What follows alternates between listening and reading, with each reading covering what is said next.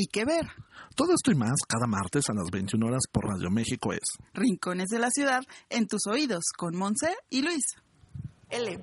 Eh, Pues muy buenas noches, ya estamos aquí en Rincones de la Ciudad, en tus oídos. ¿Cómo estás, Luis? Buenas noches.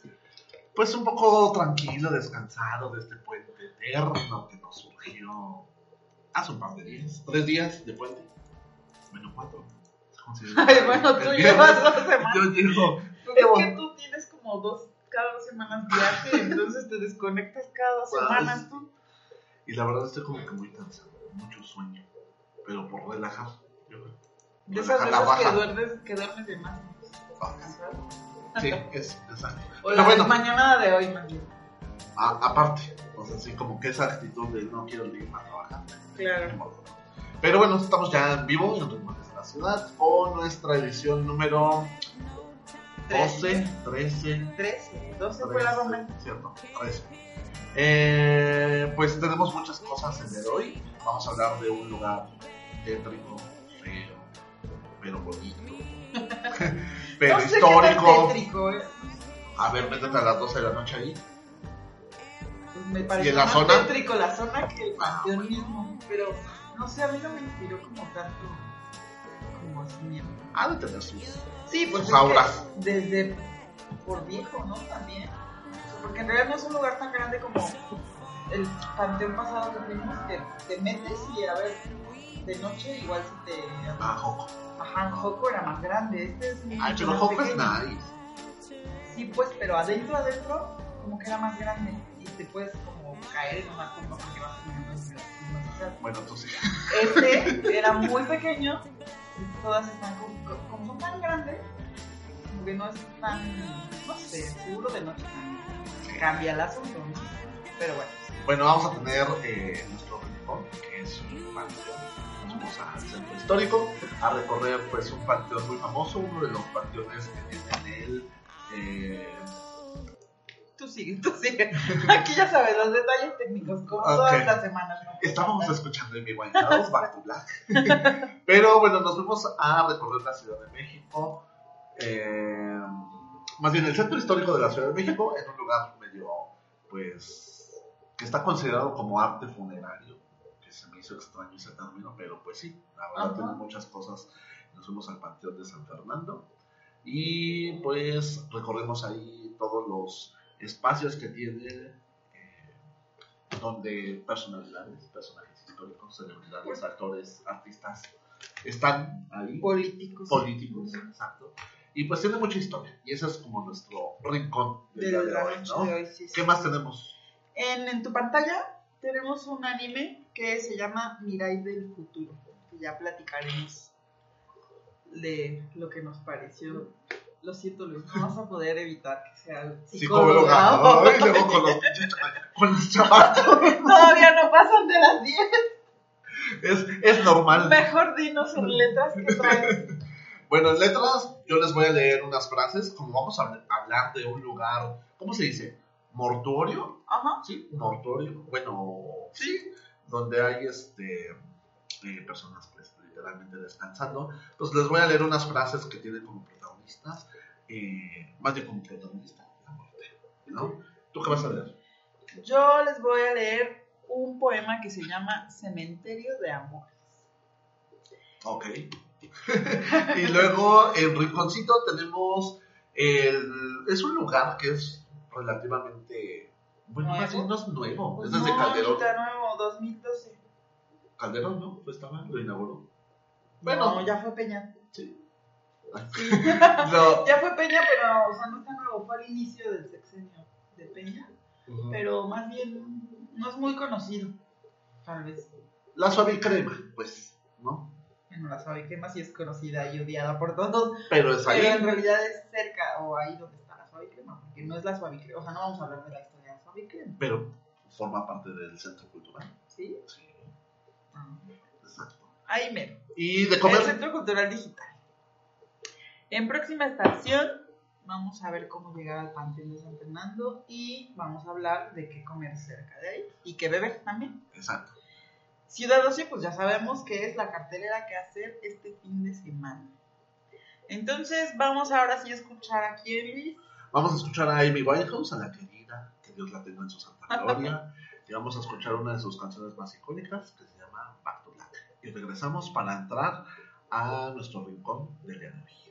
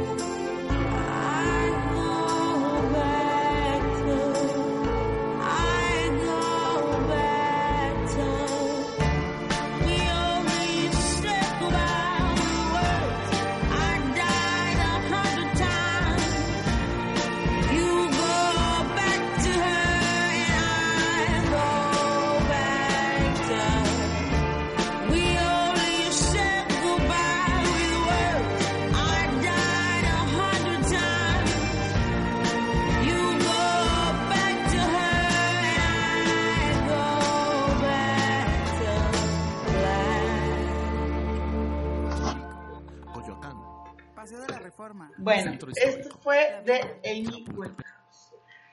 Letras, Luis. Sí, vamos ¿Empiezas tú? Sí, vamos Va. a empezar. Pues eh, yo les voy a compartir una, dos, tres, cuatro frases que tienen, como les decía en un inicio, eh, como protagonista eh, la muerte y toda su cosmogonía como misteriosa, como triste, pero a la vez como... mm, pues, ¿cómo decirlo? Como burla. Ajá, Ah, como burla, como irónica, satírica, exacto. Pero bueno, a ver, le, Ernest Hemingway, ubicas a Sí, Ernest Hemingway, ¿no? Eh, Ah, ¿Qué de era? Luego lo hacemos, hacemos la película de. Hay una película de Hemingway donde sale. ¿No es la de Allen? mujer- No, no, no. ¿La de Media Noche? No, no, no. No, no, no. Donde sale la ex esposa de. Ay, Ah, Nicole Nicole Kidman. Kidman. Ay, claro, güey. No la he visto, pero Esa parece. película ¿Sí está buena? hay que hacerla. Bueno, no sé, no la he visto. Ok, hay que hacerla. Ok. Eh, bueno, yo me acuerdo que este es como el que... ¿Qué era? ¿Inglés? ¿O americano? Porque Él era, Cuba, ¿no? él era americano. Y muy querido en Cuba. Sí, sí, sí. Bueno, eh, Ernest Hemingway dice una frase muy pequeña que dice, lo único que nos separa de la muerte, ¿qué crees que sea? David, Es el tiempo. un pase. Ah, Eso lo hizo seguramente con un daiquiri en La Habana. O preso. 10. O 10, Ajá, exacto. sí, Luego hay otro, que también Francesco Petrarca, ubicas, No. Era un monje italiano, que dice, nadie es tan joven que no pueda morir. Uy, pues sí, digo. ni, ni antes de nacer. Exacto. Luego hay una frase anónima, que la Ajá. verdad me llamó mucho la atención, que dice, es imposible no estar triste. Su ausencia duele, pero su recuerdo siempre nos hará sonreír. ¿No? O sea, esto es más como nostálgico de alguien Sí, que se te de fue. cortarte las venas con galletas. Marías. Ok. Luego hay alguien que se llama Eliezer Breno, la verdad no, no investigué quién fue, pero dijo una frase que se llama Vivimos a muerte lenta y le llamamos vida. Literal. Exacto. ¿no? Como este meme de. ¿De quién es? ¿De Mafalda o de.? O de Snoopy? Creo que es de Mafalda que dice algo así como de. Algún día vamos a morir y. Entonces se echa no, no sé, alguien más o el amigo de Mafalda le dice así de. No, todos los días vivimos. Solo un día vamos a morir. ¿Para qué te estás preocupando del día que te vas a morir? Algo No, no sé. así. No, ¿no? Bueno. no creo que sea Sí, o sea, no fue. Yo le agregué todo el. Manolito drama, Felipito. exacto. Solo es una imagen y así como de, ah, estoy triste porque vamos, me voy a morir. Sí, todos los días vas a vivir. Alígate. Eso sí. Luego hay otra que dice, cuando los que amamos parten, pasan de vivir entre nosotros a vivir en nosotros. ¿No? En nuestro Esa- corazón. esa- Ay, cálmate, por favor. bueno, eh, y ahorita, digo, ya se me acaban las frases, pero me hiciste recordar de una de, no me acuerdo si es Platón, Arquímedes, Sócrates. algunos de esos filósofos, exacto, que decían, ¿quién no dice que lo que estamos llamando vida realmente es la muerte? Mm, O como Calderón de la Barca, ¿no? Estás soñando, estás muriendo. ¿O qué estás haciendo? Ay, no. Bueno, esas son como las, las frases del día de hoy. Muy bien, pues yo les voy a compartir un poema de una, eh, pues una persona que me encontré en la red, que se hace llamar Janet la poeta gótica. Cámara. Ay, ay, respetuoso, no vino. Janet es escritora de Calor. poesía gótica y es locutora en Acrópolis Radio en su natal Puerto Rico. También es editora de libros y autora de un libro que se llama Enigmas. Y el poema que les voy a leer se llama Cementerio de Amores. Y dice así. Lápidas desoladas en medio de un olvido doloroso. Cementerio de amores traicionados y desmembrados. En algún lugar del más allá, situados, llevaron a la tumba sus recuerdos espantosos. Vivieron la desdicha y el mal sabor del engaño, pisoteados sus sentimientos por falsos ilusionistas, creadores de la falsedad, deleitándose con un amor masoquista, amores ciegos conviviendo con extraños. Muy oscuro, deprimente, el cementerio de amores, intimidante lugar donde reposan corazones asesinados, infieles son los culpables y de la lujuria son acompañados, soledad, amargura, dolor son los confesores. Partieron al mundo de los abandonados, sin oportunidad de ser reconstruidos. Cementerio de amores, cementerio de suicidios, Descansen en paz los corazones rechazados. Ay, está muy emo, ¿no? Pues es poesía gótica, por eso de No, ella pues se hace sí, llamar pero- la poeta gótica. Pues es que lo elegí justo porque hay mucha gente abandonada en el cementerio que vamos o que visitamos para esta ocasión. ¿no? Claro. Porque además es el segundo cementerio más antiguo de la Ciudad de México. ¿no? Por detrás de Entonces, de Tepeyac. Exacto, ¿no? Así es. Entonces, ya que empezamos con Amy Winehouse, también es, era medio emo, ¿no? Mm, no creo que haya sido emo. ¿No? No. ¿Y el suicidio entonces qué? Pues, realmente no se suicidó. ¿O fue Eh, sobredosis? ajá, exacto. Bueno, o sea, yo creo que una sobredosis. Dice sobre, la sobredosis no es por depresión y Ajá. ¿no da Es que una sobredosis es como un suicidio indirecto, así Sí, buscado. finalmente lo vas claro. Pero pues no creo que era emo. Bueno, no literal, pero más o menos. Bueno, es que yo la amo. Pues más bien la ves Sí. subjetivamente. Sí, sí, sí. Pero bueno, Bueno, pues vamos a entrar a nuestro rincón, ¿no? Vamos Sí, al sí, teaser sí. de rincón. O ya, el ya. teaser lo dimos hace 10 Sí, minutos. no, no, ¿no? el- el- la cortinilla. Ah, sí, ya va la mitad. Ustedes disculpen. Ok. Ahí va. Creo. Ya. Coyoacán, Paseo de la Reforma, Centro Histórico, La Villa, Chapultepec, Coyoacán, Azcapotzalco, La Merced Iztacalco, y el Rincón de Oyes. Listo. Entonces, el día de hoy, como platicamos, vamos a hablar de la Plaza del Jardín y el Panteón de San Fernando, Ajá. ¿no? que se encuentra en la colonia Guerrero. Bueno, En la ajá. Ciudad de México. Sí, sí, sí. ¿sí? O sea, en las orillitas, pero geográficamente todavía es la colonia Guerrero. ¿Sabes por qué se llama Guerrero? La colonia. No, eso ¿No? lo vamos a decir en el programa cuando hablemos de la No, colonia es que A ver, precisamente. Mira, ¿Por el, ¿Porque está en el Panteón enterrado Guerrero? eh, estuvo.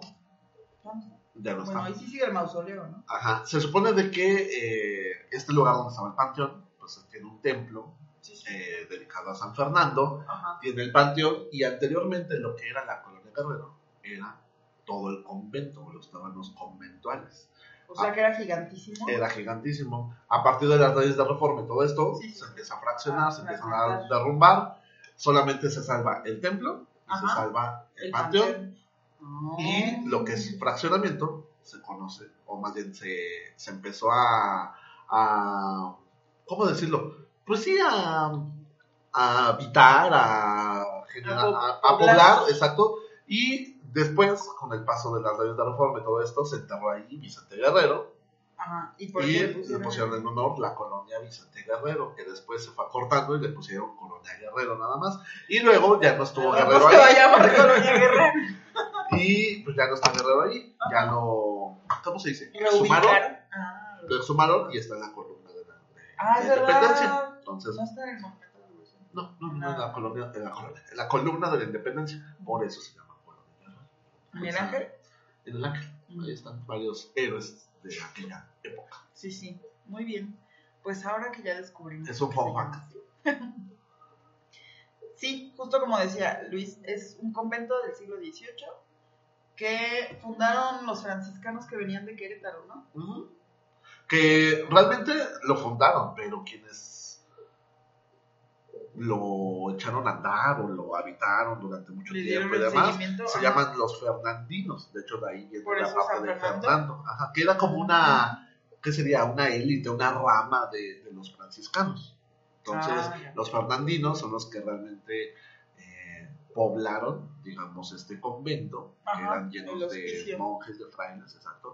Y eh, ellos empezaron a hacer, como todos los oficios de los conventos, la parte del huerto, la parte de los oratorios, que de hecho La sobre Avenida evangelización. Guerrero, sobre Avenida Guerrero está un segmento de lo que fue el convento, que está muy cerca de la Plaza Garibaldi. Ahí está una pequeña iglesita chiquita que formó parte de este convento, que ya después vamos a La avenida Guerrero es perpendicular a... A Reforma. Eh, ¿Te acuerdas cuando estuvimos caminando por... Sí, sí, ¿Dónde estaba el Reforma. mural? ¿Te acuerdas que llegamos, cuando fuimos a la Vasconcelos, dimos vuelta hacia Garibaldi y estaba Reforma y. Guerrero y había un mural que le tomaste foto así en lo alto, enfrente había un templo, una cúpula Ah, así sí, sí, chiquita. sí, sí, sí. Esa formó parte de este. Ah, ¿Por qué? Porque es la, la colonia. ya, ya, ya. Y ubicas el SAT. Que está ahí cerca de la. Alameda. Ajá. Hasta ahí llegaba el convento, este de San Pablo. Mm. Que ahora pues ya no, ya ahora es completamente pues, urbanizado y pues, ya no queda rastro de Público, nada, ajá, ¿no? Entonces, Muy bien, pues sí. Como ya hemos dicho y platicado en otras ocasiones, la evangelización se daba en el atrio, ¿no? De las iglesias. Y entonces este convento no podía ser la excepción y también era para evangelizar. Sin embargo, en el panteón no, pues no estaba el común del pueblo, ¿no? El, el panteón era para gente super nice, muy acomodada, para, para los mismos franciscanos, para los fernandinos y para los aristócratas, para los, pues las personas con mucho dinero y mucho poder en la época. Decíamos que es el segundo más antiguo de la, de la ciudad después de Tepeyac. Y en 1880, ¿quién, quién mandó a hacer este cementerio? Porque ya no, ya no podían solo enterrarlos en el atrio, porque se decretó esta ley de prohibido enterrar a la gente en, el atrio. ah, pues es que Pues tu tío, ¿cómo que quién? ¿A Díaz? ¿A poco? En 1880, Porfirio Díaz fue el que dijo, vamos a hacer un cementerio aquí al ladito de la capilla, bueno, de la iglesia de San Fernando. Órale, eso no sabía.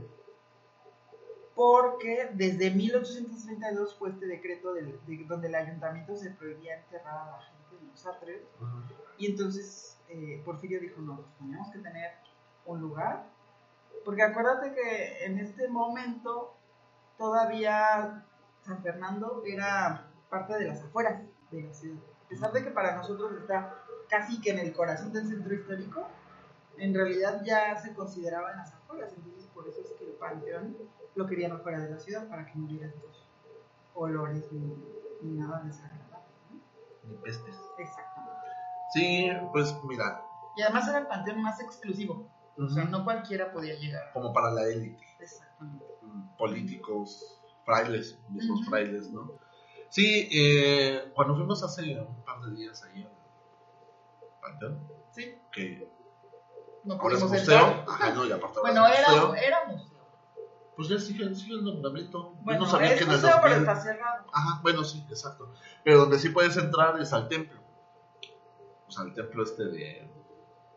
¿Cómo No, se es que llama? estaban las franjas De. San Fernando. Ajá, bueno, sí, me refiero a que. Desde el 2017, desde el sismo, Ajá. está cerrado el panteón, el museo y el y la capilla, bueno, la iglesia. Entonces, sí, justo acababa de pasar una remodelación para que nosotros, o sea, el pueblo, gente, tuviéramos acceso y conociéramos. Pero pues llegó el sismo y sufrió, sufrió daños la capilla y ya no podemos pasar. Llevan varios años diciendo, bueno, varios sismo, varios meses diciendo, ya en un par de meses, ya en un par de meses, pero todavía no hay una fecha exacta para que podamos revisitarlo.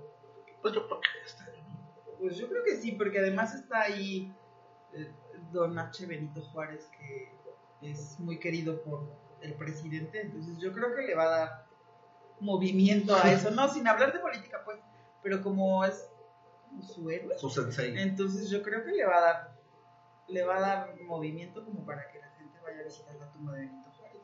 Pues sí. Bueno, ya dijiste quién está ahí, ¿no? Benito Juárez. Bueno, falta muchísimo. Sí, sí, sí. Pero bueno, eh, a lo que me refería es de que llegas y literalmente encuentras una parte de ah, arquería, ¿no? O, pues sí, estos como pilares que forman, Ah, por Eh, afuera. por afuera. Sí se puede pasar. sí. ujú, que forman eh, este pasaje. Como los techos en provincia. Ándale, ajá. que están por- con Tipo corredores, ajá, tipo corredores y demás. y arco por fuera de piedra. Ajá. Y eh, vas caminando, llegas al jardín donde está la estatua de Vicente Guerrero, Ajá, ¿no? con las fuentes. con las fuentes esas que están como muy nuevas. Anteriormente era co- conocido este, esta plaza porque había muchos indigentes, Sí, prostitutas. pero siguen las muchísimos. prostitutas, pero ya no siguen los indigentes. Pero las prostitutas ya están a la vueltita, ya no están luego, luego sobre. ¿Qué es este reforma? No, ¿Cómo se este. Ay, ¿Cómo se llama esa calle? ¿Dónde está Sí, la. la el sí. edificio de. Lotería Nacional? Atrás de. de la Alameda Central. ¿Dónde ¿Cómo se teatro? llama? ¿Cómo se llama? Se llama. Hidalgo. Avenida Hidalgo. Avenida Hidalgo. Ah, bueno, o Puente de Alvarado. Antes, en Puente de Alvarado o Avenida Hidalgo, así, pero pasabas y, aunque no te acercaras, pues el jardín ya olía a, a, a vagabundo, A pipí.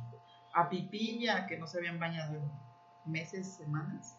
Y ahorita al menos está limpia, los vagabundos están un poco más escondidos y hay menos. Hay agua y no pipí en las fuentes. Hay agua limpia en las fuentes y las prostitutas están justo a la vuelta de- del panteón, ¿no? Exacto. Sí. Entonces está, está más, pues más seguro, más tranquilo, menos apestoso de pasar. Sí, más cuidado. Y sí, el monumento es San Vicente Guerrero. Y enfrente está el templo de San Fernando, que tiene muchas características muy bonitas, desde un color eh, característico que es el tesontle, Ay, esta sí. piedra pues, roja volcánica, Volcánica. Que hablando de volcanes, el popón, no, estoy Ayer está- pedorro. Eh, Está festejando su cumpleaños. Es su 400 aniversario. No. Yo por ahí leí que es eh, por estas fechas. Es como cuando se formó el. Ajá. Pero lo voy a investigar bien el otro martes. Les doy la nota bien. No me vas a hacer quedar. Ok, bueno. sigue con lo. Después del corchete, este, en el templo tiene muchos motivos obviamente religiosos, tiene una pequeña torre, un campanario, y eh, está la figura de San Fernan- Fernando. San Fernando, que es de Asís. No sé, Francisco. Ese es Francisco. San Fernando exactamente como con una hoguera o con una... Bernardo de Gales no. No, no, no, no, no. Ese tiene diferentes nichos a los lados y estas pilastras y demás. Pero en medio tiene un como medallón grande, que te enseñaba hace ratito, que tiene eh, como, el, como purgatorio, o sea, como este guerrero con espada, que es como un arcángel, que la verdad no te cuida la verdad de quién sea, no es San Miguel, pero este, tiene estas almas como en pena, con fuego, que es como del purgatorio, símbolo del Ajá, purgatorio, y tiene diferentes nichos, el tesontle, y algunas cruces en las torres. Bueno, la-. En la-. Exactamente como de, ¿qué es? Tierra, piedra volcánica Sí, y del de ¿no? Del rojo. ándale. Y eh, pues tiene los arcos que forman la entrada del panteón, ¿no? Por fuera, ¿qué podemos ver del panteón? por fuera del panteón. Ah, bueno, no, antes del panteón Ah. vamos a platicar un poquito de la plaza, ¿no? Ya que estamos Ah, como en las afueras. Esta plaza y este jardín eh, se localizan en lo que antes era el barrio mexica de Cuepopan, o Cuepopan, Cuepopan. ¿no? Cuepopan, que es uno de los cuatro que integraban la ciudad de Tegucigalpa, ¿no? Que era colindante a la calzada de La Copa, que hoy es Tacuba, que es también un próximo rincón que tendremos. ¿no? Luego entonces, esta, este antiguo colegio se empezó a construir en 1735 a cargo de don Romero de Terreros, que fue uno de los be- benefactores, y el conde de Regla, quien donó el retablo principal y el órgano del templo que nos platicaba Luis, ¿no? de la iglesia. Entonces, bueno, este conjunto estaba integrado por el templo, con una planta de cruz latina y las capillas laterales, la sacristía y los patios con jardín y fuente, que ahora es donde están las fuentes, que ya no son patio, ¿no? Y estaban las celdas de los estudiantes, de los frailes, el área de lectura y de la enseñanza, la biblioteca, huertos, potreros, el atrio, el cementerio, etc., ¿no? Todo lo que nos decía Luis de que era grandísimo. Entonces, como querían evangelizar el norte de Nueva España, salieron los frailes Junípero Sierra y Francisco Palou, y entonces es donde decíamos que venían de la Sierra Gorda de Querétaro y que se establecieron ya las misiones acá y ush, llegaron hasta las Californias, ¿no? La, en el interior, bueno, decíamos que hay, están los restos de Matías de Galvez y Gallardo y de Bernardo de Galvez y Madrid, quienes fueron virreyes de 18- 1783 a 1786. Y adivina qué construyeron estos dos personajes. No son muy conocidos de nombre, o sea, decimos el nombre y no se nos viene a la cabeza. Te lo repito. Matías de Galvez y Gallardo es uno. Y Bernardo de Galvez y Madrid es otro. ¿Sabes qué hicieron ellos o por qué son relevantes e importantes en la historia de nuestra ciudad? La basílica. No. Más cerca de San Fernando que la basílica. Y muy importante. no sé, el Palacio de Minería, Bellas Artes o algo por. No, más lejos. Ah. Ah, ay, no sé. Construyeron la casa veraniega, actualmente conocida como el Castillo de.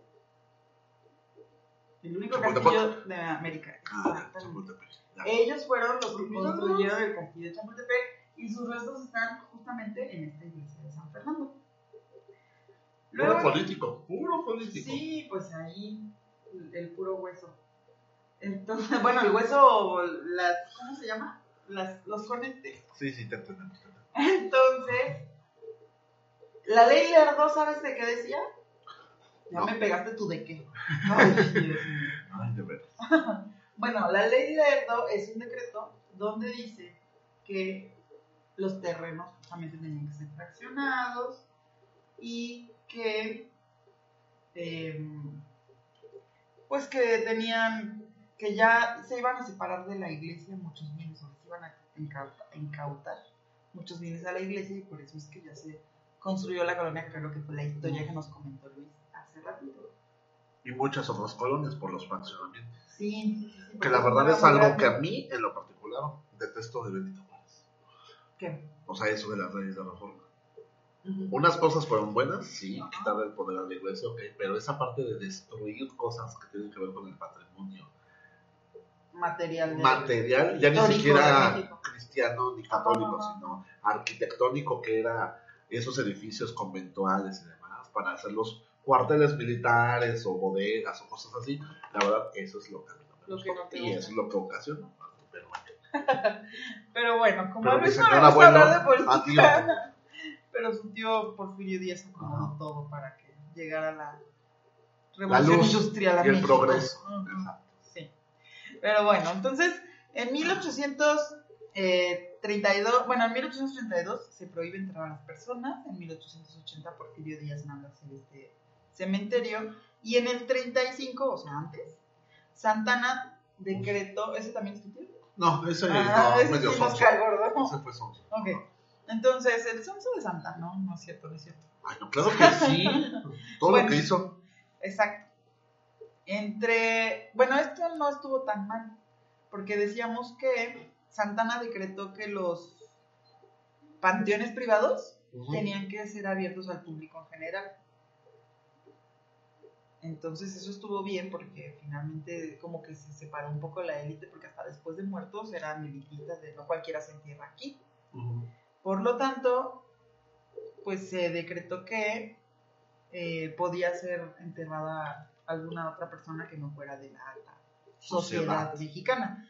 Pero sí quedó prohibido el entierro de enfermos de la epidemia de cólera, que estaba muy... porque era una epidemia en, en esa época en México. En otros panteones sí se enterraban, aquí no. Aquí puro sanito, dentro de lo que cabe, ¿no? O sea, bueno.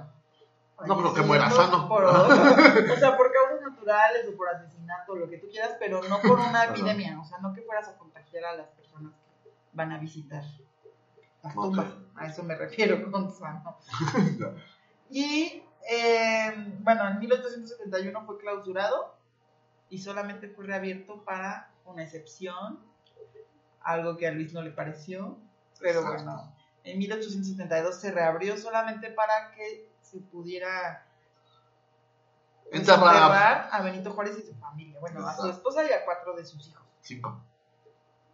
Yo vi que cuatro. Según son cinco de los doce.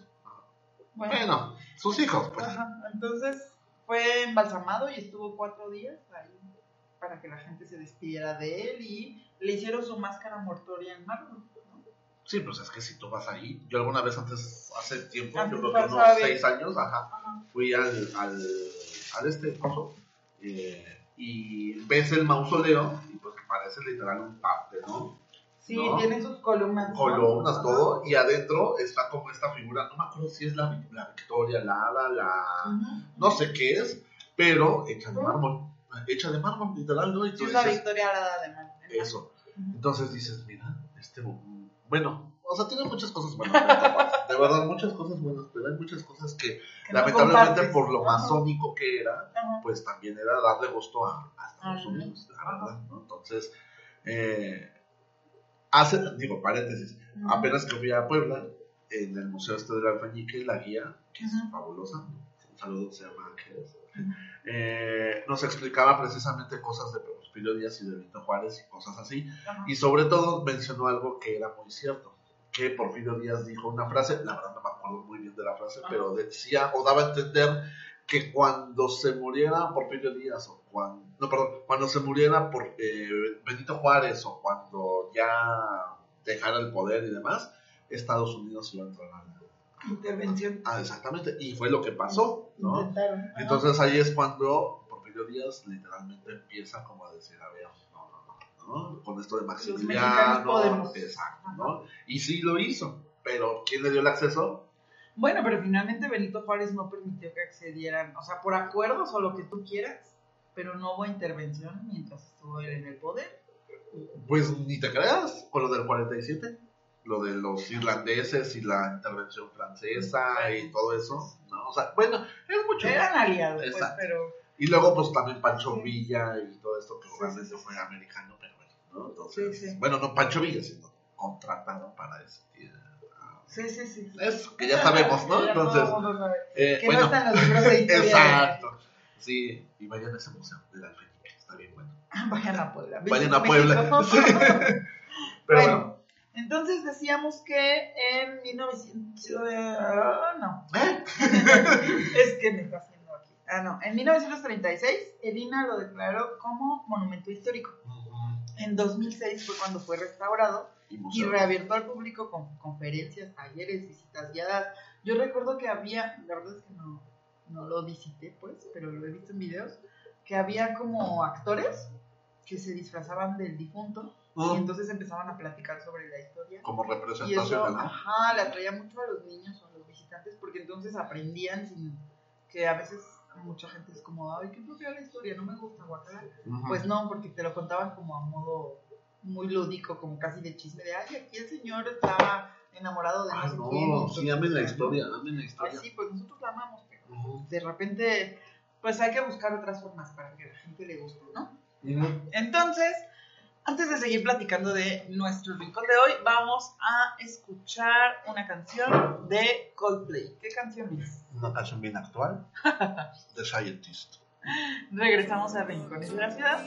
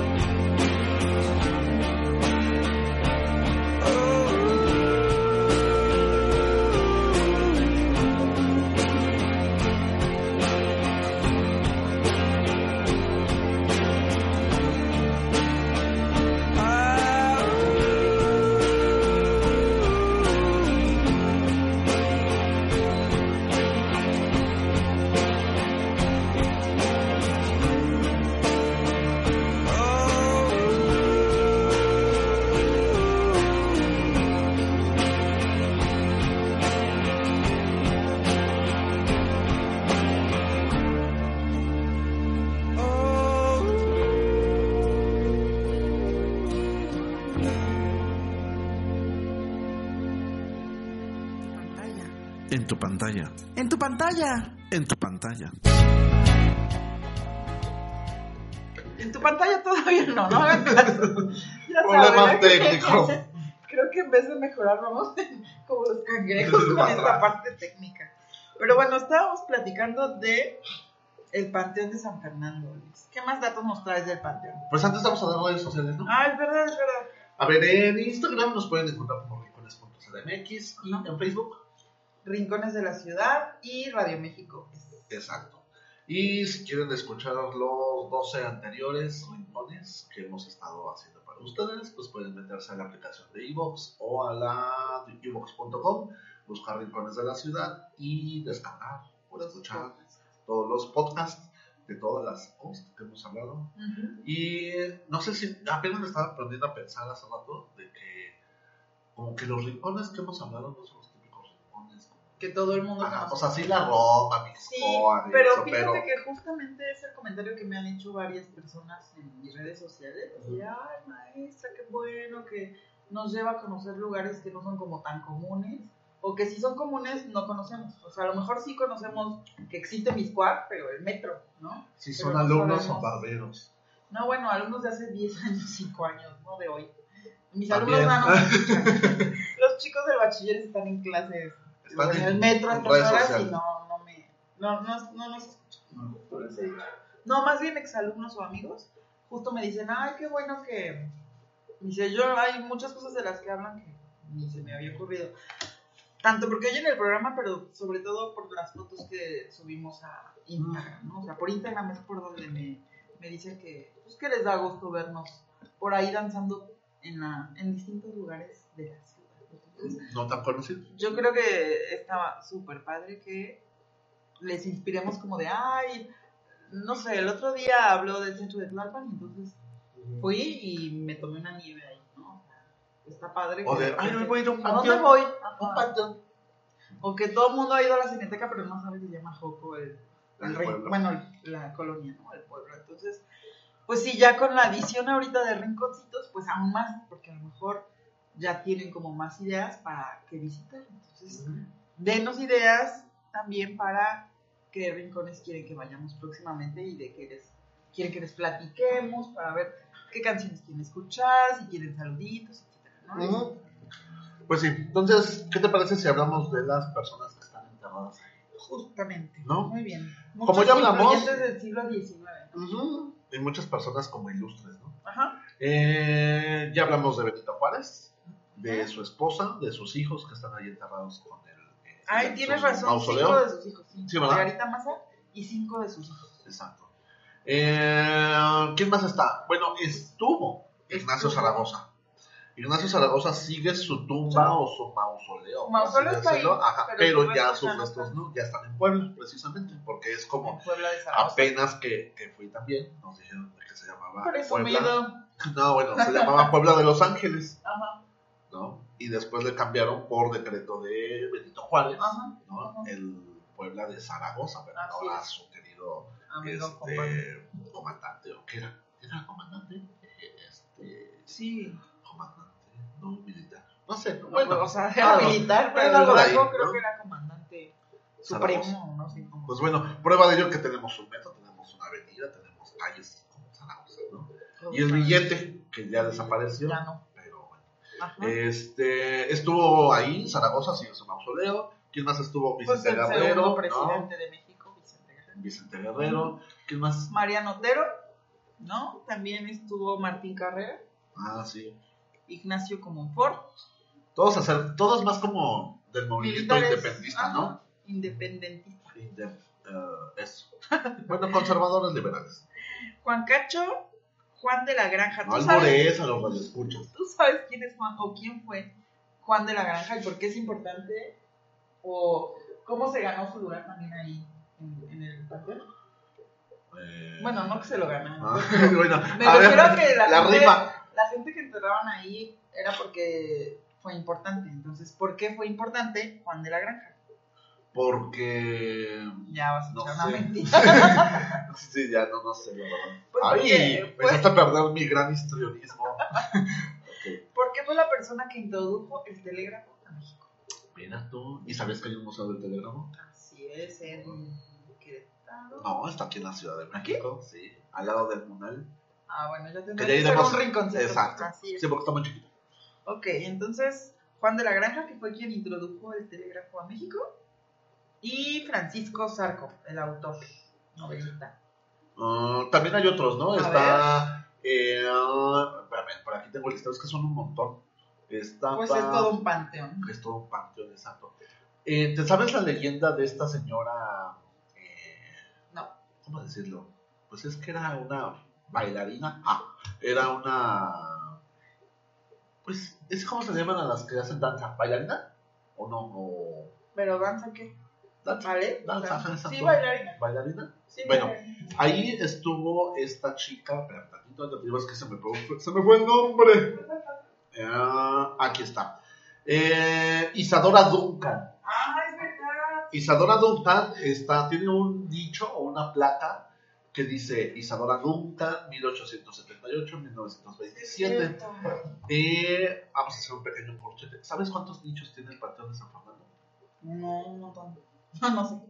800. ¿En serio? 800 nichos. ¿No se veían tantos? Pues sí, tiene 800 nichos.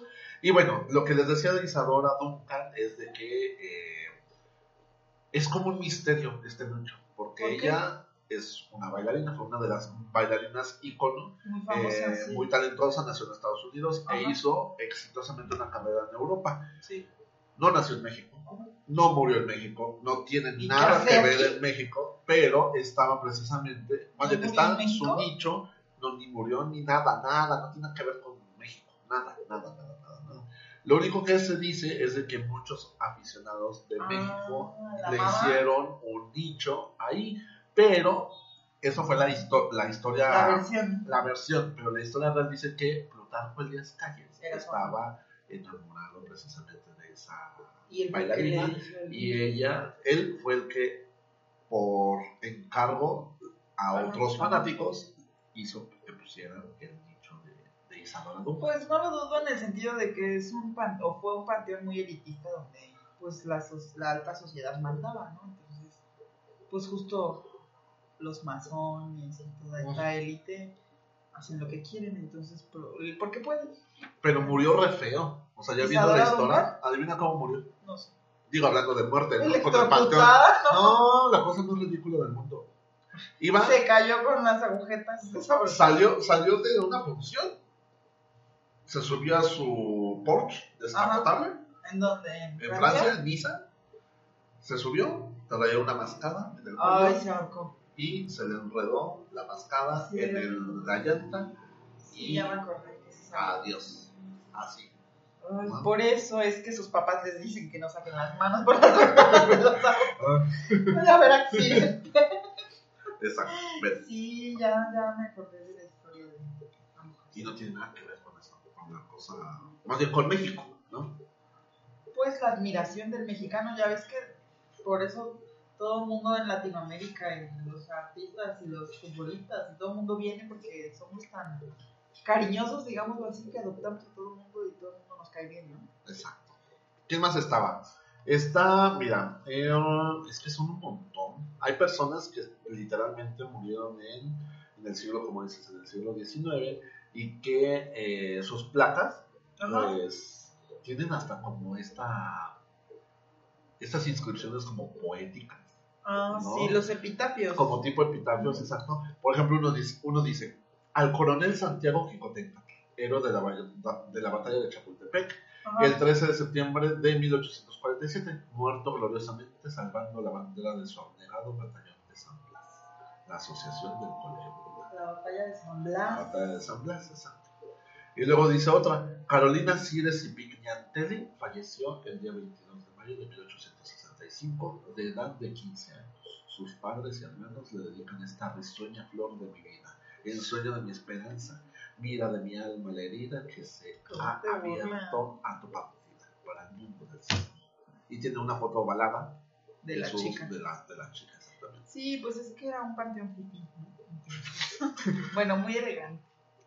Entonces no cualquiera iba a ese panteón, ni siquiera de visita.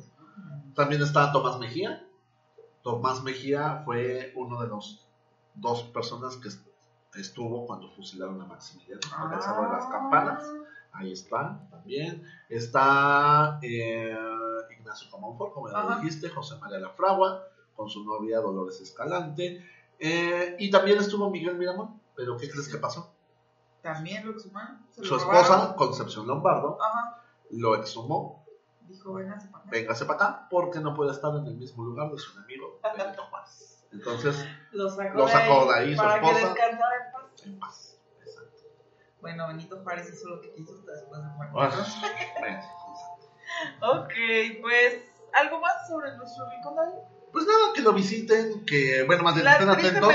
no se puede entrar, pero sí que estén atentos para visitarlo cuando lo abran. Pero nos dijeron un secreto y un Ah, chisme. sí, yo lo iba a decir, pero luego dije, no, ¿qué tal No, si sí, síbelo. Sí, sí, sí.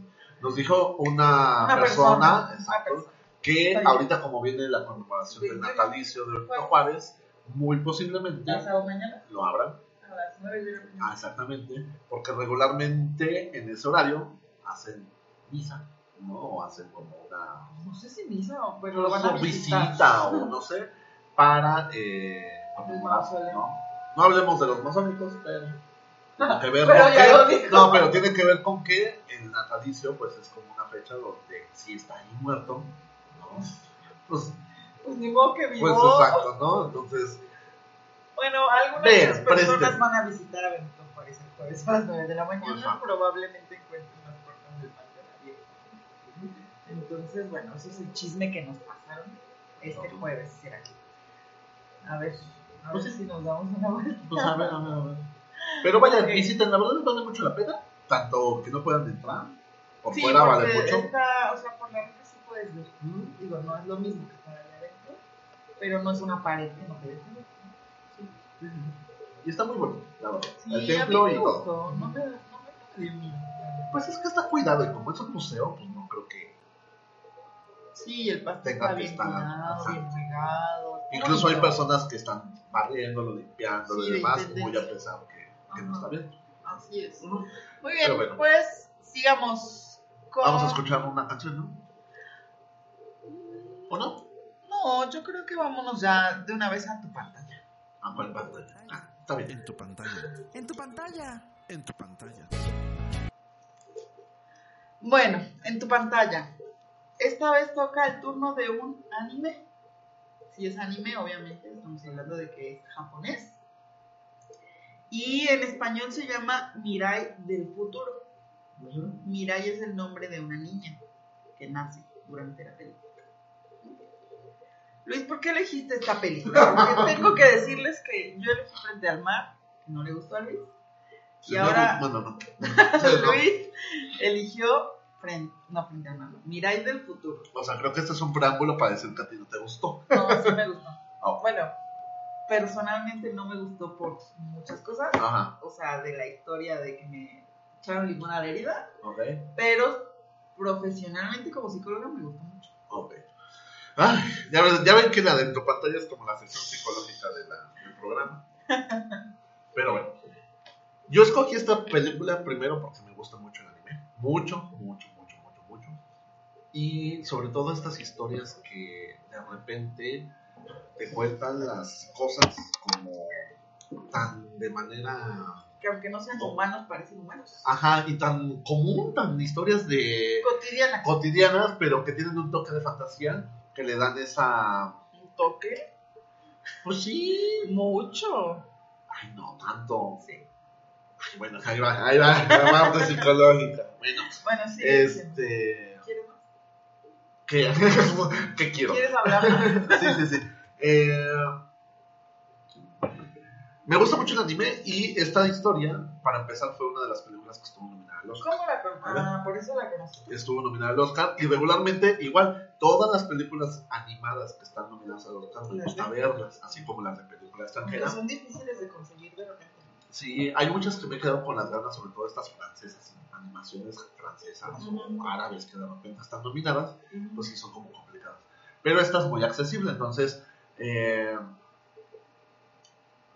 decidí verla porque No ganó, ¿cierto? no no no ganó de ¿Quién hecho no me acuerdo quién ganó Ahorita vemos. Bueno. Eh, decidí verla porque el tema me llamó la atención, sobre todo por esta identificación de la hermana. Pero no ¿Te pensé. llamó la atención? la- ¿Por es que no- tienes una hermana menor. Exacto. Ah. Pero no, yo no pensé que resultara esa película como resultó. ¿no? No pensaste que iba a estar en tu perfil de WhatsApp un niño. sí, ay, es que el niño es muy, es muy yo cuando está chiquito. Ay. Bueno, ¿También entonces fumabas algo? también fumaba e imaginaba el perro y cosas así. Pero bueno, eh, ¿cómo decirlo? La película, voy a dar como el plot, ¿no? La sinopsis. Se trata de que este. Ay, se me fue el nombre del niño. Yuko es el perro. Yuko. No, Yuko es el perro santo. Mirai es la, la hermana. Kun. Kuno. Kun. Kun es el niñito que es como muy consentido, muy caprichoso, es como el hijo único de... eh, Un niñito promedio cualquiera de 3, 4 años que hace Japonés. berrinche. exacto. Pues es que hay, o sea, sí se ven muchas cosas de la cultura japonesa, pero o sea, ahí también cualquier niño de 4 Ah, años hace es así. berrinches. Sí. Entonces, Amé la casa, por cierto, porque dije quiero una casa así. cuando vivas en Cuando no, no importa, está bien. Es que esa- ese diseño de esa casa está muy chido. Es que el papá era arquitecto en la película, ¿no? Sí, sí, sí, sí, pero está muy padre, ¿no? No, sí, Entonces, con el con el árbol en medio está padre. Que ese árbol tiene mucho que ver. Bueno, eh, es este niño, Kun, y de repente, pues es como el centro de atención, consentido, eh, berrinchudo, y como a muchos nos ha pasado, Solitario también. pero yo creo que solitario porque tiene mucho de fantasía o mucha parte de, Bueno, todos los niños como de tienen comadres, esa pues, ¿no? imaginación. Exacto. Entonces llega la hermanita nueva, O sea, llega No. de que nació. Ah, no, bueno, así se entiende, pues. Eh, nace la, su hermanita, llega al hogar, y pues obviamente, más allá de que hay como esas dos versiones de los papás, obviamente tienen que atender más a la niña, Claro, ¿no? Porque son los cuidados que merece un bebé, que necesita. pero también la versión del niño es como de, No me descuides, no, ¿no? me descuides a mí también. exacto, ¿no? Y empieza a ser, si de por era berrinchudo, Ay, ganó los increíbles. Ah, no, ganó el hombre araña. Ah, es cierto, sí es cierto, que no la he visto. debo Ni yo. Eh, Que había entonces, mexicanos. ¿no? ah, sí es cierto, un animador. Bueno, eh, llega. eh, Kun, nace Mirai. Exactamente. Los y papás empieza no como la, el conflicto de no aceptación de su hermana y sobre todo con esta imaginación que tienen los niños de encontrar en, sus, en su entorno, pues sí, estas... Respuestas a sus inquietudes. Exacto, ¿no? Desde el perrito, desde la misma hermana que tiene como Pues una imagen de futuro. ¿no? Una imagen de futuro, pero que todas estas como moralejas no sé cómo se le llamen, viajes de su imaginación, le dan como muchas respuestas y le hacen ver que la vida no es tan difícil como él se la pinta, tener una hermanita. ¿no? Y bueno, esa es como la Que la historia. hermanita sirve al padre. O Ajá. sea, que lo Sí, sí, sí. rescata, que le ayuda. y le, sí, la aclara como el- no la vida, pero el momento. Le ayuda a, a- a acomodar y sentimientos que está teniendo que no necesariamente es bueno o positivo de acuerdo a lo que la sociedad. Exacto. Bueno, ese es el club. Ahora vas tú con tu lado psicológico. A ver. Bueno, yo ubiqué como. Qué grosero es, ¿no? ven? Les digo que viene afiladito. Sí, sigue con eso, por favor. Con agua de pistache. Yo ubiqué como cuatro. Es que no son escenas, cuatro fragmentos dentro de la película. Donde justo Kun, pues a través de esa, como dice Luis, esa fumadez, o esa Mm. imaginación vívida que él tiene, él eh, necesita como resolver cier- ciertas emociones, sentimientos que él siente. Entonces la primera es la del perro. Ujú. El niño tiene celos de que llega su hermanita. Y entonces, como que jugando con Yuko, o con el perro, el niño imagina que el perro es una persona y entonces el perro le hace saber que lo mismo le pasó a él. Cuando llegó. Yo era el príncipe, yo era genial, me amaban, y llegaste tú y mira, ya ni premios me compran. Ay, que me cayó re bien esa escena cuando se pone la cola Ajá. y se pone a gritar como A loco. y a bailar. toda la Sí, casa. sí, Entonces justamente. El niño aprendió a tener empatía y a ponerse en el lugar del otro. Así, pues yo le quité el lugar al príncipe o a, a- ¿cómo? al Ayuko. a Yuko y entonces ahora mi hermanita me viene a destronar a mí y entonces pues es normal que yo esté sintiendo celos y eso no significa que la odie porque pues, Yuko es mi amigo y juego con él y como que él solito, el niño, por eso yo decía ratito que es solitario, no que el niño es un, un ermitaño pues, sino que me refiero a que él solito tiene como muchos recursos psicológicos y muchos elementos personales Pero eso cuando eres hijo único así resolver. pasa. Sí, O sea, claro, o sea, yo también soy la mayor. Sí, sí, sí te entiendo, pues. Pero a lo que me refiero es, tienes como, en cierto modo, pues justo fue lo que yo pensé, ¿no? Pues es que el niño solito está resolviendo sus cosas. Es como el papel del psicólogo en terapia, ¿no? De terapia de juego. Mediante el juego queremos ayudarles a que ellos resuelvan como esa parte de no está mal sentir celos o no está mal que de repente tenga ganas de desordenar mis juguetes o, o así. Ay, es que de verdad lo que más amé es el realismo. Sí, te transmite mucha Sí. emoción. O sea, esa, esa escena donde el Kun le da el golpe con el carrito en la cabeza A la niña. a, la, a Mirai. Ajá. O sea, dices, no manches, ¿en qué Disney no te lo muestra así? Es que ¿No? estás en Asia, no estás en América con el final feliz y la princesita y shalala. Pero es que es tan real y dices, es un dibujo animado, es una caricatura. pero hasta cómo le mueve los cachetes y, o sea, todo, todo, todo. Es que todo, tendría todo. que ser desde, o sea, que habláramos desde la cultura de Japón. Ah, o bueno, sea, sí. para ellos el anime no es para niños, Sí, ¿no? ¿no? O sea, es como, o sea, te venden en el combi, en el 7-Eleven revistas o libros de manga, es lo que ellos leen. ¿No? Entonces, eh, o sea, aquí la gente compra telenovelas para ver cómo la actriz le fue infiel al otro. Y allá no, allá eso es lo que leen, ese tipo de historias. Entonces, justo muchos como esta historia para reflexionar, yo creo, porque además yo lo vi como en dos vertientes, o sea, desde el punto de vista de Kun, del niño que llega pues justo a resolver todas estas situaciones, pero también desde el punto de vista de los papás, ¿no? O sea, yo mamá, ¿qué hago como en esta decisión de fui a la universidad y entonces quiero trabajar, pero pues mi hija me necesita, pero entonces, ¿qué hago? ¿Cómo vinculo la maternidad con el trabajo? Y también del papá, ¿no? Ay, esos dos también, ese, ese realismo de, de la mamá toda Ah, sí, dramática a las y les dices que cocinas y aquí mira, no puedes, se te quema el agua, ¿no? O sea, justo eso, esa es la otra parte. O sea, como que la historia nos cuenta la versión de Kun, pero en realidad como en segundo plano también estamos Los viendo papás. los papás desde la individualidad, ¿no? Desde Es el una abuela de bonita. trabajo de freelance y me quedo a cuidar la casa, pero ya no va a estar la mujer y entonces la bebé se pone a llorar y no se calma conmigo y hasta el hermanito se da cuenta que la niña no se calma conmigo pero también como esta parte de pareja, ¿no? De, pues ya, ya perdimos, ¿no? O sea, pero al final me gustó mucho una escena donde le dice, es que has cambiado, y ella le dice, también has cambiado, y yo, ¿por qué he cambiado? Y entonces, como que se La reencuentran reconciliación. como pareja, ¿no? Así de, ay, pues es que eres una buena madre, es que, como que ahora todo se vuelca en los niños más allá de la pareja como de novios, ¿no? Sino que ahora es la familia. Yo debo de confesar que lloré. Yo debo de confesar que lloré. que yo y la psicología.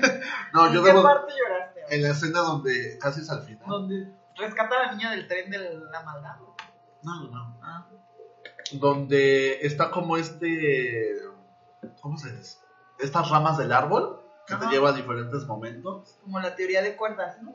De que están viajando en el tiempo de su Ah, familia. ah, bueno. Sí, es es una referencia muy clara a la teoría de cuerdas, como la película esta. Del hilo rojo. No, no, una película de adultos estadounidense. Ay, ya está porno, como ya son más de las 10 me- Bueno, luego te digo qué película, porque ya ves que yo me acuerdo de las escenas, no del nombre. Ay, tú perdón. siempre te sabes del nombre.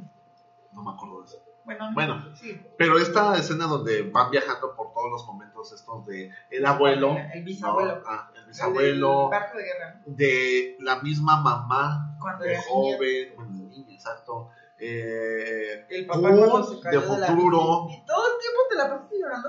en esa escena sí, ¿En todas? en toda esa sí fue así como, porque no se fue tan sentimental, tan Todas son como 10 minutos. Ay, no es cierto, sí. Ah, pues no sé, pero sí, o sea, con esos viajes así como Ajá. de futuro y de que el mismo niño está viendo cómo va a ser después de grande, pero Ajá. también dando la referencia a cómo fue su bisabuelo. O sea, todo ese tipo de, ese viaje sí fue como, a mí me gustó mucho la película, que por eso la respuesta de me dan ganas de ser papá, pero nada más por dos horas, nada más Nada por más eso. porque te identificaste con el chamaco. Sí, es que el niño neta sí. O sea, cuando yo está en la, en la mesa bebiendo leche y así todo caprichoso de "Ay, la foto que puse en el Ajá. así dije, es que así era, así, así igualita, ¿no? La diferencia fue de que cuando llegó mi hermana. ¿Quieres ser tío más bien? De Almatitis. Ah, exacto.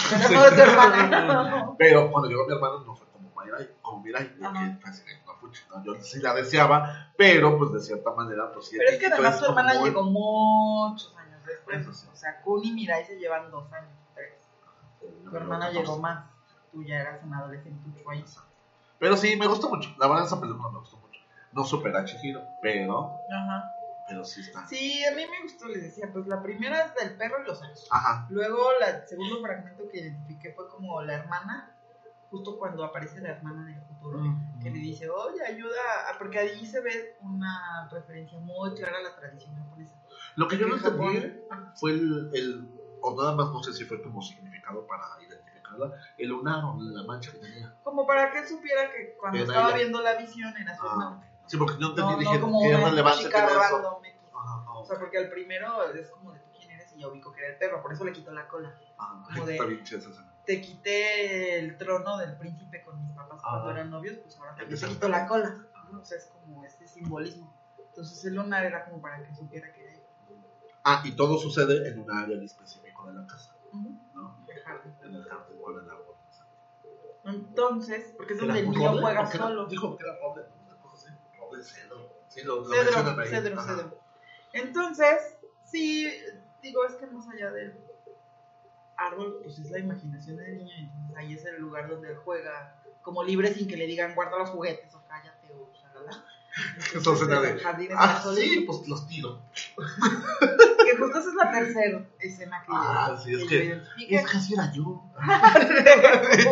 Sí. Sí, sí, sí, así.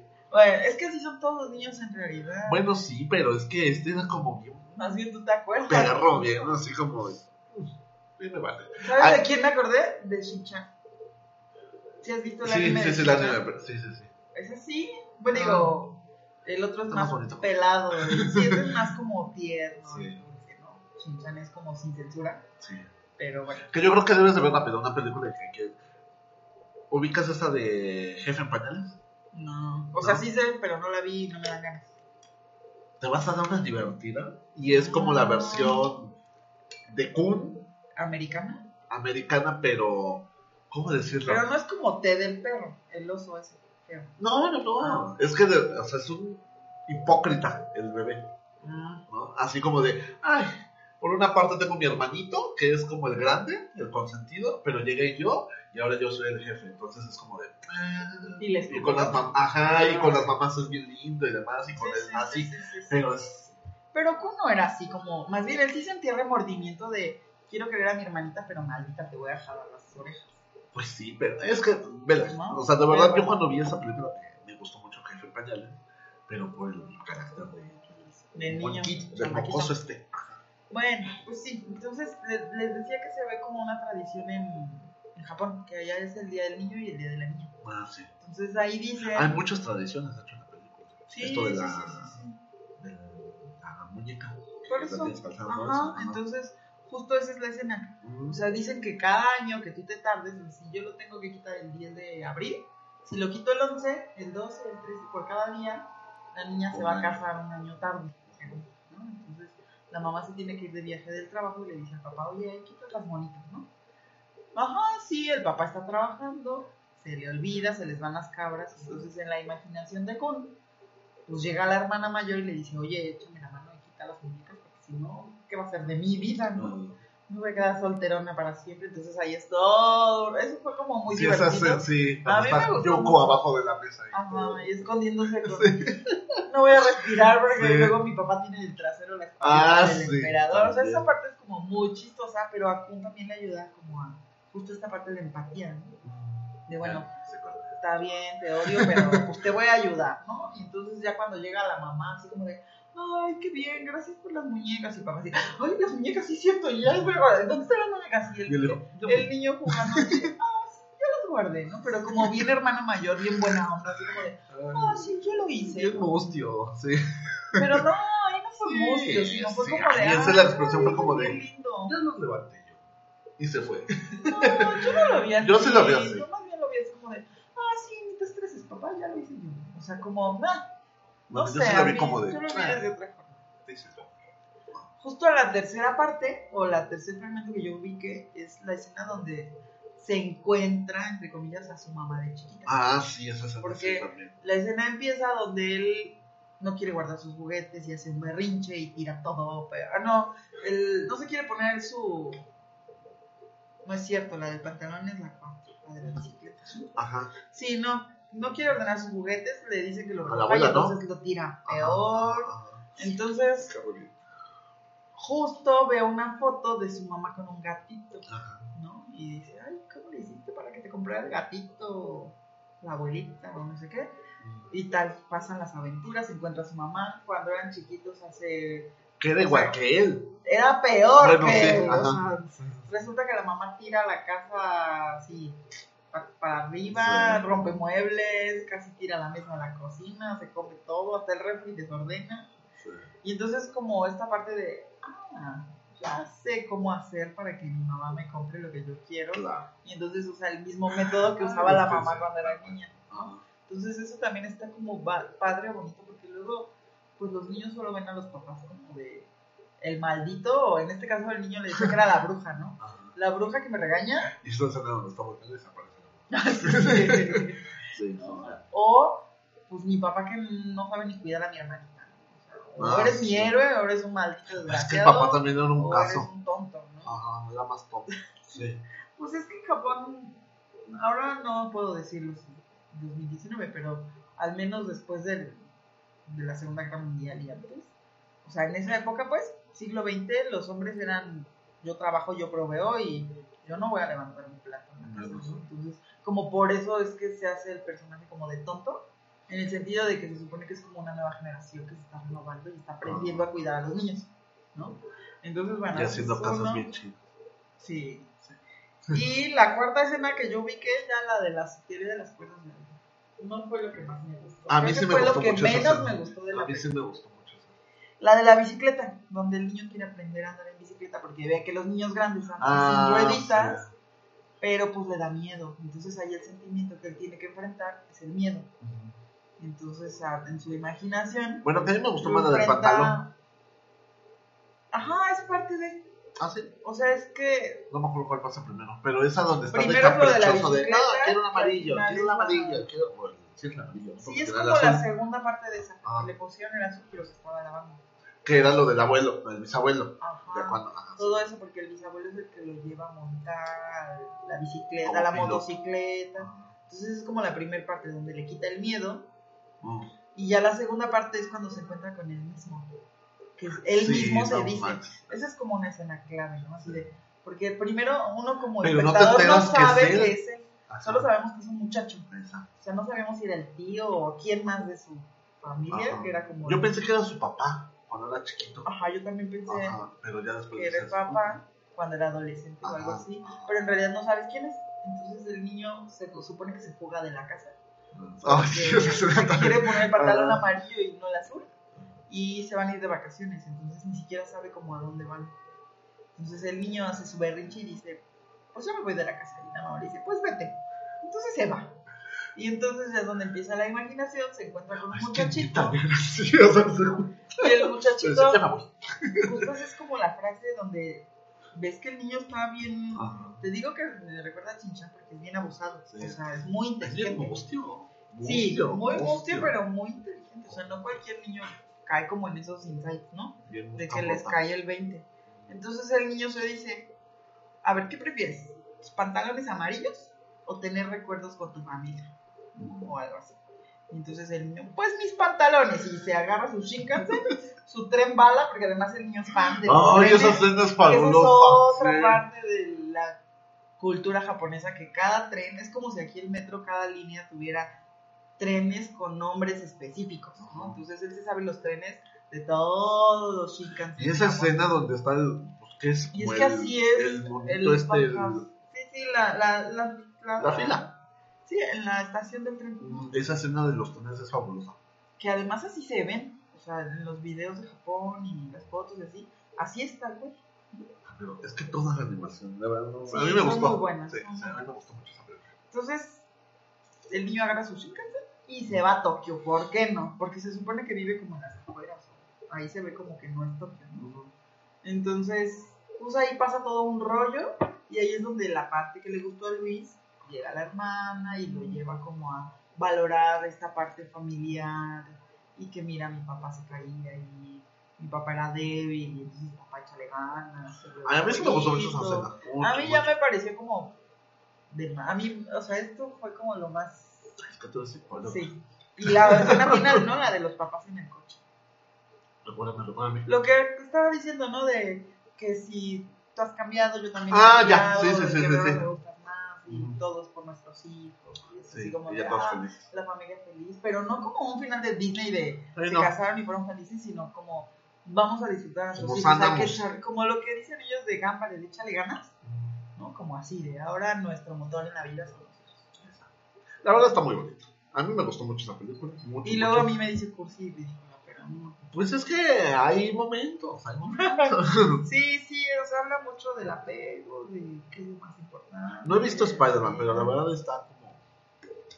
Pero esta sí, te- sí podría haber Sí ganado. pudo haber ganado, Sí, tiene Sí, mucho sí. para ganar. Al menos yo creo que Pero pues Spider-Man se me hace como. Digo, a mí me gusta Spider-Man desde que era niña y todo lo demás. Pero a mí se me hace que ganó Spider-Man como un poco como Black Panther. Como Es que dicen que la es muy categoría buena. de. Mucha gente dijo que es muy buena esa de Spider-Man. Pero me- se Pero- me hace más como los fanáticos, o sea, como. Y aparte es americana, ¿no? Americana, japonesa. Ajá. Pero sí. bueno, Pero ya bueno. veremos Spider-Man después. El punto es: vean Mirai del futuro.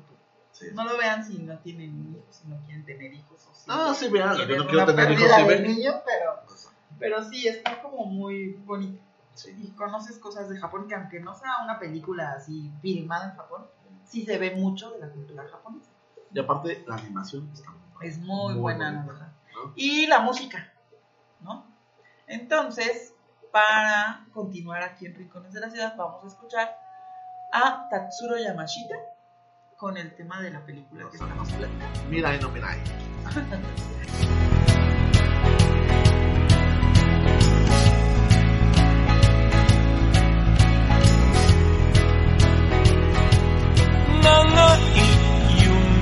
から覚めたばかりの瞳が僕を見つめてる。雲の雫が降りてきたんだ。千年の片へくぼ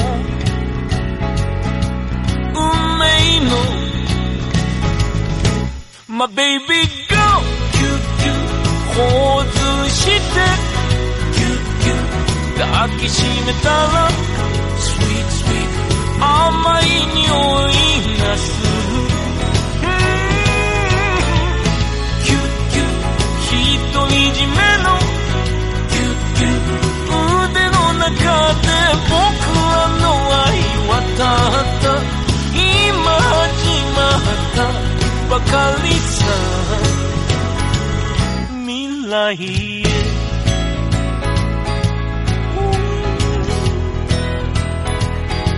まだ何一つ描かれてない真っ白なその画用紙に輝き出した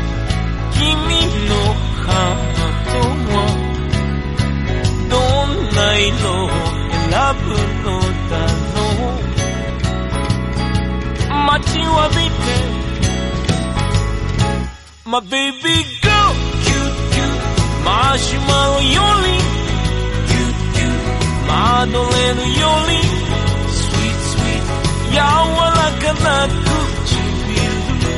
Oh. 動してキュッキュッ指を絡め君のすべてをきっと僕が守ってあげるよ。未来。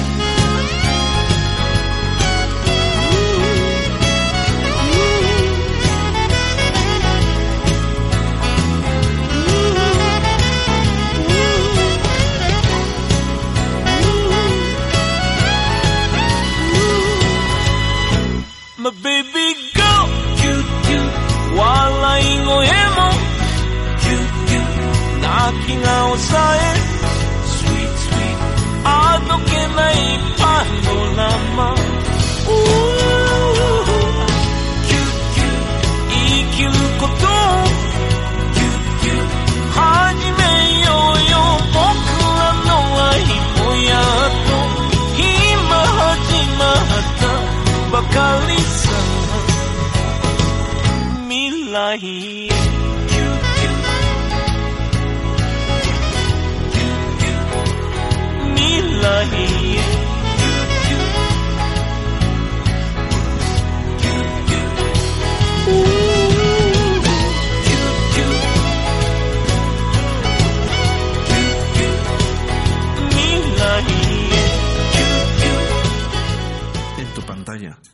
pantalla. En tu pantalla.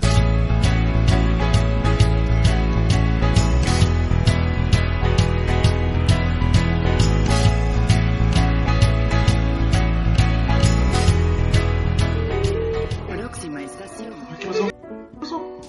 Ah, el mismo objeto. Está bien tu micrófono. Ah, perdónenme, ¿verdad? Aquí estamos con unas cosas técnicas. Eh, bueno, bueno. Pues estamos en la sección de próxima estación y en próxima estación pues vamos a eh, decirles qué comer cerca de nuestro rincón del Panteón San Fernando y eh, este rincón se encuentra en la estación del Metro Hidalgo, tanto la línea 2, que es la de color azul, como la línea 3, que es de color eh, verde.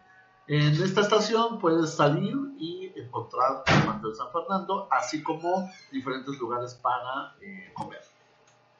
Muy cerquita de ahí se encuentra el Centro Cultural Martí, o José Martí, que es eh, un rinconcito del cual vamos a estar hablando después, donde eh, pues literalmente puedes encontrar comida callejera, tacos, muchas garnachas, eh, enchiladas, flautas y demás. En esa explanada, precisamente, gorditas quesadillas, enfrente de eh, la estatua del Centro Cultural, ahí está el...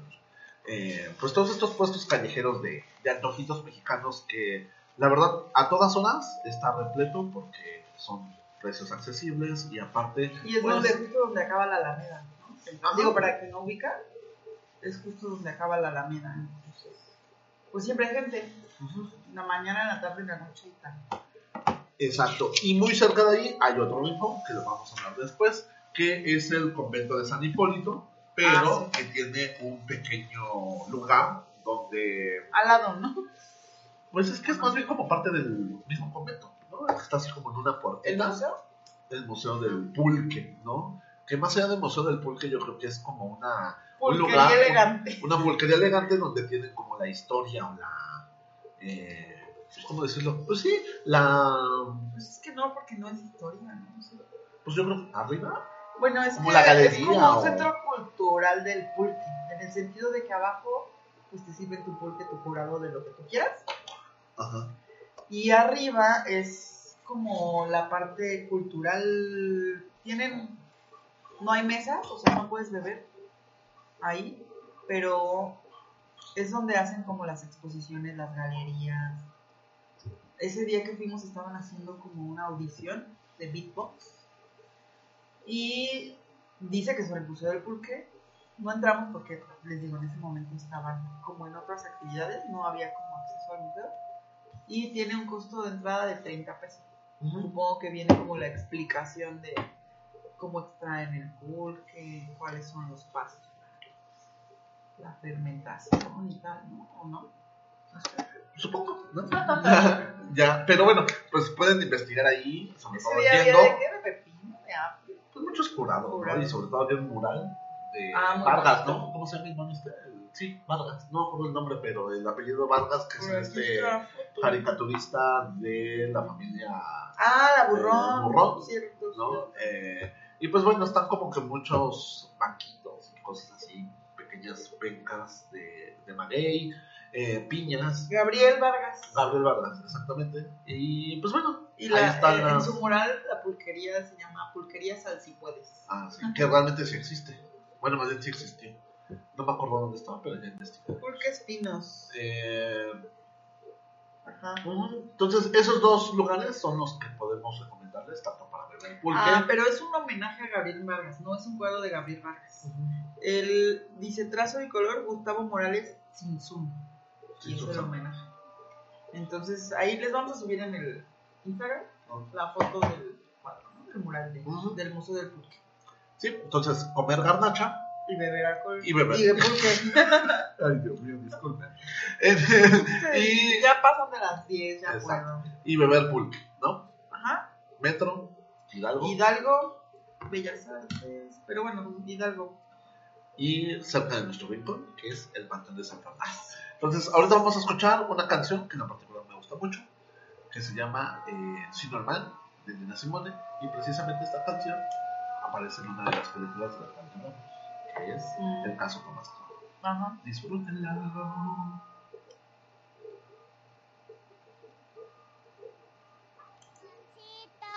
Riconcito.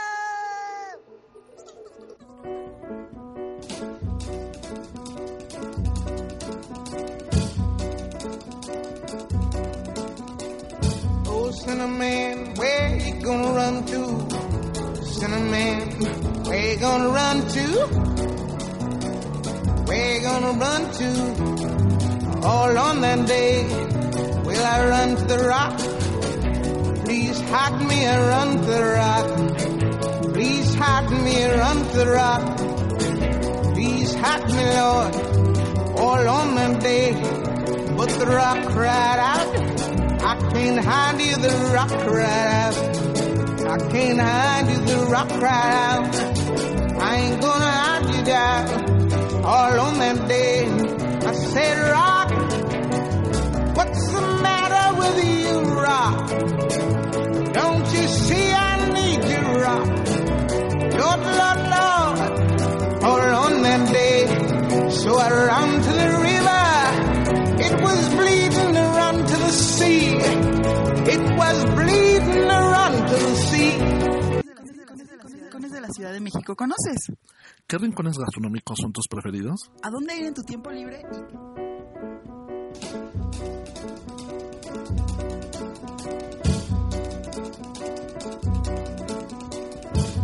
Cinnamon, where you gonna run to? Cinnamon, where you gonna run to? Where you gonna run to? All on that day, will I run to the rock? Please hide me and run to the rock. Please hide me and run to the rock.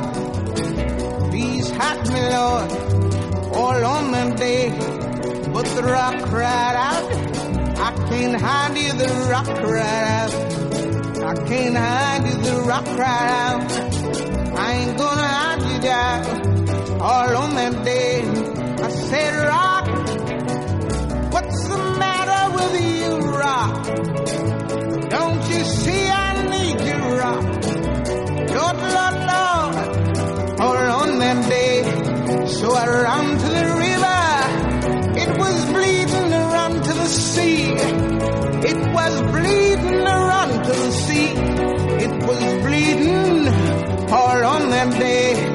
So I ran to the river.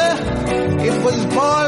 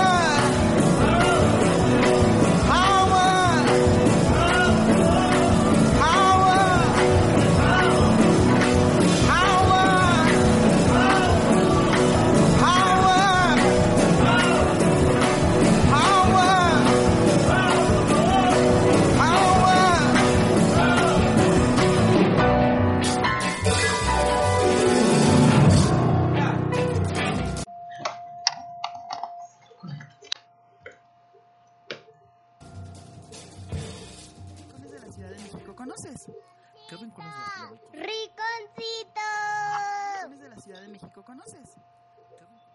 Bueno, ya estamos aquí de regreso a... Ahora nuestra sección es rinconcitos, ¿no? Y Sin el- F. Bueno, rinconcito.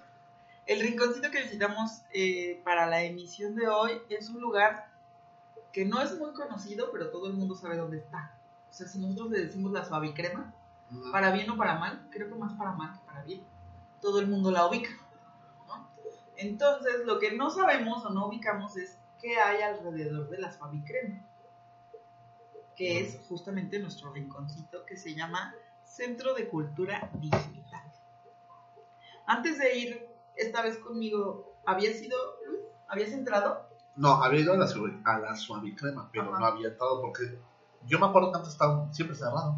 Sí, de hecho, las veces anteriores que yo había pasado, también estaba cerrado. Sí, siempre estaba como, pues sí, cerrado. No tiene como un horario, no cumple como el horario. Bueno, más bien lo tiene, pero como más. Pero no, a Cuando te veces asomas está todo oscuro, pero es parte de la decoración, entonces yo creo está que abierto, quizás- aunque. Ajá, además te vas con la pinta de los arcos, que por ahí es la entrada, porque es una puerta. Los arcos de colores Ah, sí. que están saliendo de Chapultepec, de los Ajá. leones. Ajá. Yo la verdad es que no había entrado porque yo pensé que estaba cerrado, porque yo veía los arcos cerrados, el elevador cerrado. Entonces dije, está cerrado. Ajá, ajá, Pero en realidad es una puerta que nunca está abierta. Se no sé si No supondría que es de emergencia o, o que sería una segunda entrada, pero está cerrada. De emergencia no sirve porque está con, literal con tres candados. Entonces, pues no, para una emergencia no sirve, porque además es techo de cristal. Entonces, un temblor o algo, pues se va a romper. ¿no? El punto es que de emergencia no sirve. Sí, no. ¿no? El, no tienen habilitado el vagón este como de viaja al futuro o al pasado. Mm, mm. ¿no? Sí. Tampoco está como en Sí, es como un lugar que yo creo que pudiese tener mucho potencial, Sí. sobre todo por el lugar donde se encuentra. Que Y es por el- concepto que se supone que aborda también. pero-. Es como más una onda experimental, es un espacio sí cultural, pero que se muestra... Cultural siglo XXI, ¿no? Se supone como TIC y. Sí, ese Pero día que no. fuimos había como una exposición donde lo relevante eran los sonidos y la ambientación, pero no Pero tenía antes como... de esa, ¿te acuerdas cuando bajamos las escaleras? Antes de entrar a esa parte experimental, Ajá. había otra que de verdad que parecían ficheros de la biblioteca de la prepa. Cuando yo iba a la prepa y no había computadoras, que eran como fichas de trabajo. Yo no entendía esa exposición así como de, ajá, y luego que le veo a esto. Era como de biología o de... Era de plantas, Ah, ajá, como ajá. fichas de trabajo así de, Ajá. la manzanilla, la manzanilla es buena para desinfectar. La lavanda, la lavanda tiene un aroma relajante. O sea, como, ajá, ¿y dónde está lo digital aquí? O sea, porque literalmente eran pedazos de cartón.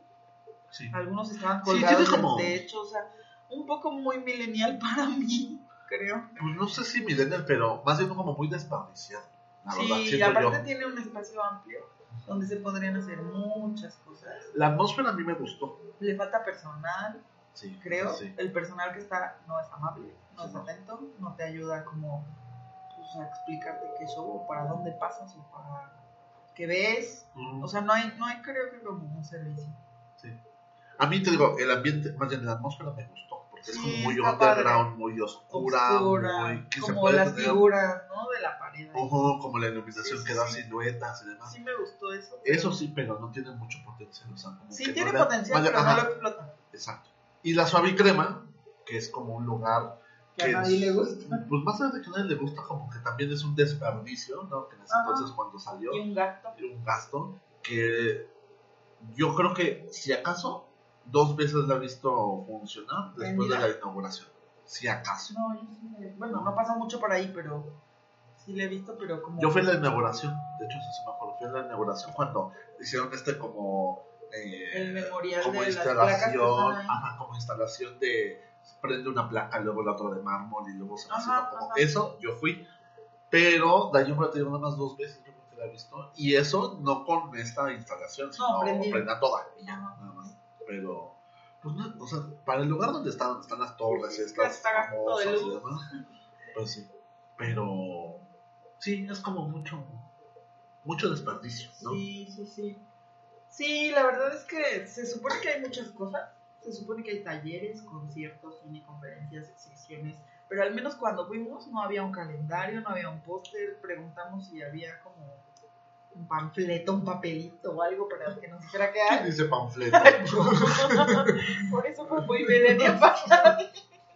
¿O cómo se dice un folleto? Ajá, un flyer, un Ah, díptico, Un flyer. panfleto. Bueno, preguntamos qué actividades y no nos supieron decir, así como de avanzar. Y yo, está bien, paso. Obviamente estaba vacío. Creo que solo había una o dos personas aparte de nosotros. Entonces, bueno, se supone que tienen un área de educación, de juego, de comunicación, de inmersión, que es la experimental que dices, que es como, bueno, una era bo- un bowl, eso sí se dice, un bowl con semillas y entonces metes la mano, Ah, como sí. esa parte kinestésica, ¿no? De Y los el coso sentidos. este del asiento. Luego había otro como pulsaciones, o no un- sé qué. una, Silla. un columpio de silla, ajá. Sexual. No, no era sexual. era, era sensual porque Ajá. te ponían. ¿Qué te ponías en la cabeza? ¿O cómo te.? Ah, no, era de los latidos del corazón. Te Los ponías colores. como un clip, como si fuera un micrófono lavaliero, bueno, un micrófono ahí de los que les ponen en la tele. Y, Y cambiaba el micrófono te medía las pulsaciones y de acuerdo a tus pulsaciones cambiaba el color del, del asiento, Ajá. de la luz, ¿no? O sea, rojo, azul. Rojo si estabas como muy agitado, azul si estabas muy tranquilo, verde si no estabas como muy tan. Luego había otro que tenías que, que yo no lo entendí muy bien, que tenías que parar como ahí en- estaba enfrente, atrás No sé, o sea, hay cosas que sí estaban pero no había como no. una, no. Sí, no. No. A lo mejor era te la exposición. Me gustó más la rampa, sobre todo No, los pero sonidos. es que ese es un laboratorio de inmersión que es una exposición permanente. Dice que es un laboratorio de inmersión y realidades mixtas. Es un espacio dedicado a la exploración de estímulos multisensoriales para construir nuevas posibilidades de percepción y acción. O sea, para ver si, así como el, el niñito cool, veías al perro como un príncipe, así. Como para que tu percepción se altere de acuerdo al la luz que estás viendo o a las semillas que estás sintiendo. Pues no o sé, a- pero la verdad es que uno se espera más. No Sí. quiere decir de que no vayan, o sea, vayan, a lo mejor a para mucha que gente digan les si me gusta, gustó porque exacto, esto no me gustó por esto. pero eh, lo que sí coincidimos, tanto Monse como yo, es que es un espacio que puede dar más Sí. y que Déjenmelo un mes. sí, contrátenos para hacer la curaduría de eso, Sí, la verdad es que sí hay mucho que. que corregir. Sobre todo también más Y allá de la aparte tiene atención. dos pisos de instalaciones, o sea, tiene, tiene muchas Tiene todo, cosas. Tiene que- pantallas, tiene. O sea, Buen audio y esta parte sensorial sí, de la acústica sí, está buena, pero Que por ejemplo, arriba donde estaban los videos, ahí no, porque está abierto y entonces ni se oía lo que estaba en una pantalla ni la que estaba enfrente, ¿no? Y sin gente, pues menos. sí, no sé, es extraño. Pero bueno, eso fue el centro, ¿qué? De cultura digital. centro de cultura digital. Exacto. Y para cerrar, ¿cuál es nuestra última sección, Luis? Ciudad Ocio. Vamos a ver qué Ocio. hacemos esta semana. Esta semana, y si quieres yo empiezo.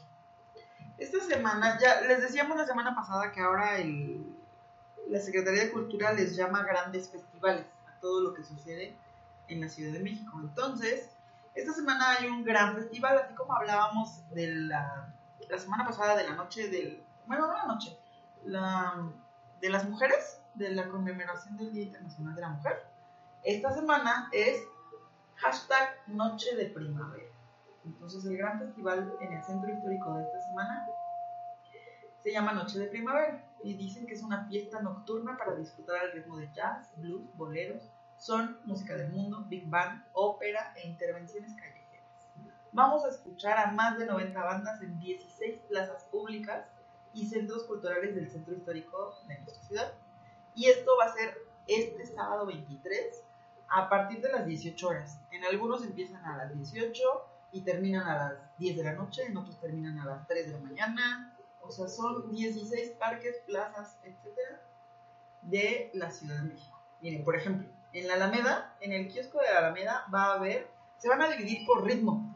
Entonces, en el kiosco va a ser son y va a estar desde las 6 de la tarde hasta la 1 de la mañana. En el Museo de la Ciudad de México va a haber folk, folk soul. Y también, ¿no? En el Teatro de la Ciudad de Esperanza Iris va a ser el jazz, que a ti te gusta. pues. A qué hora? A las 7 tenemos a Diego Maroto, Jazz Power Trio. Y a las 8.30 DC Gispel All Star con Paquito de Rivera. 7 de la noche.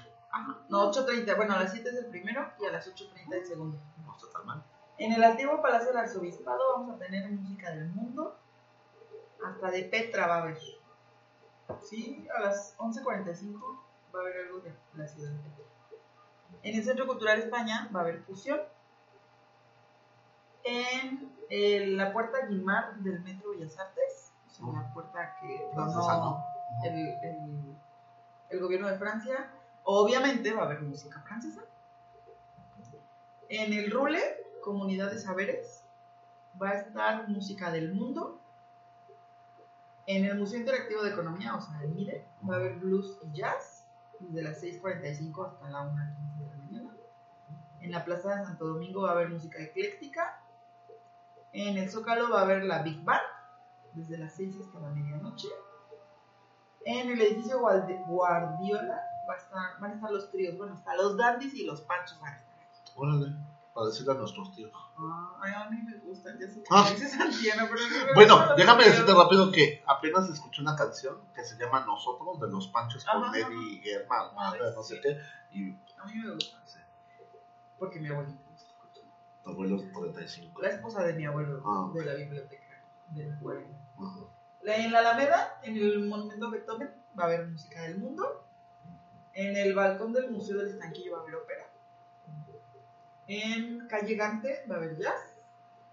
Y bueno, ya, va a haber, les digo, más de 90 bandas. Entonces, lo que quieren de música, hasta nos podemos ir como recorriendo como el tour de cantinas, así.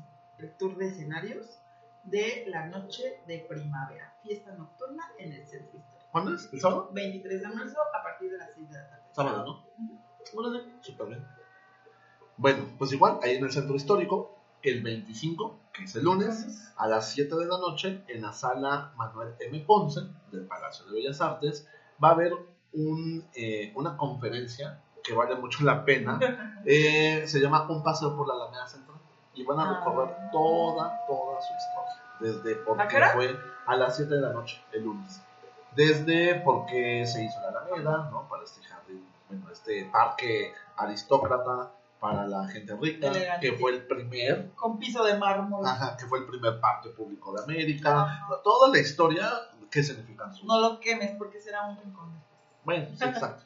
Todas sus, ¿cómo se llaman estas? Sus esculturas, eh, Ay, que ya están floreciendo los, jacarandas, las jacarandas. Las jacarandas, las fuentes, eh, cómo llegó el, el, ¿cómo se llama esto? El de Benito Juárez, el, No, el, No, no, no, el de los niños héroes. no, no, el, el monumento a Benito Juárez, al Benemérito. El Ah, ¿Sí se llama monumento a la, El benemérito de las Américas. Sí. No sé. no me acuerdo. Bueno. Bueno, es ahí donde está el kiosco, que estaba el, el morisco. Sí, pero bueno, pasa todo cerca de la Alameda Central. Vuelvo a Como repetir. una conferencia. Sí, sí, sí, sí. En el Palacio de Bellas Artes, en la sala M. Ponce, a las 7 horas, el día lunes, 25 A de las marzo, 19 horas. a las Las 19 siete horas. es muy temprano para Bellas Artes. Y eh, lo mejor, la entrada es libre. El más. lunes, ¿no? Que normalmente cierran. Exacto. Y lo que sí se les recomienda es de que lleguen temprano para que eh, se puedan registrar y puedan ¿no? tener el acceso, sobre todo porque al ser un evento gratuito, pues de repente se satura. Muy Pero bien, bueno. muchas gracias. Bueno, Luis, es hora. Es hora de que nos digas el rincón de la próxima No tengo idea cuál es. ¿No tienes idea? Se los dejamos de sorpresa para anunciarlo el... ¿Qué día es hoy? ¿Martes? ¿El jueves? El jueves. Lo anunciamos el jueves en- para que nos sigan en redes sociales, para que no se les olvide que por ahí tenemos que interactuar y que nos pidan canciones, saluditos y demás, ¿no? Entonces, para cerrar, los vamos a dejar con Photograph Ajá. de Sheeran, Exacto. ¿ok? Me Before You. Entonces, que tengas, que tengan todos una bonita semana, que se diviertan, que salgan. Si van a la noche de primavera, nos avisan y nos encontramos, ¿no? Bueno, Y pues nos escuchamos el siguiente martes en Rincones de la Ciudad, en tus oídos. por Radio México. Adiós.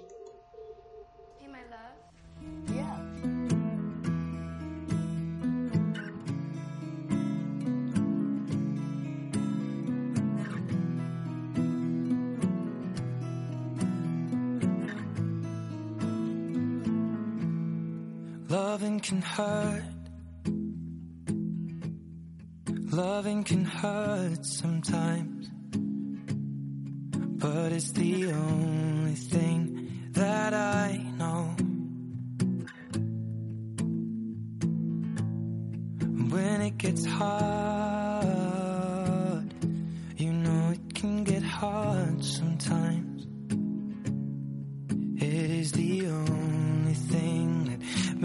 us feel alive.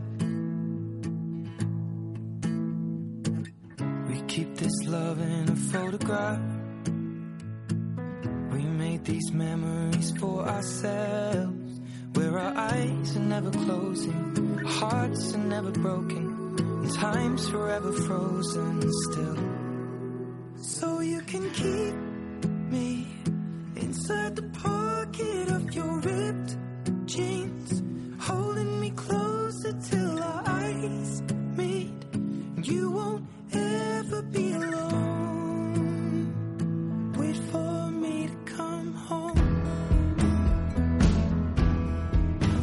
can hear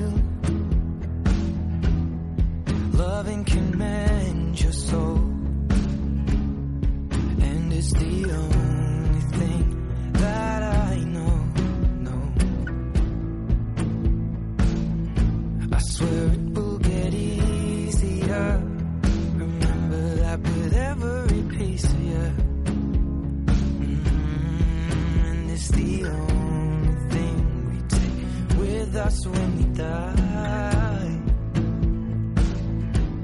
Mm, keep this love in a photograph. We made these memories for ourselves. Where our eyes are never closing, hearts were never broken, time's forever frozen still. So you can keep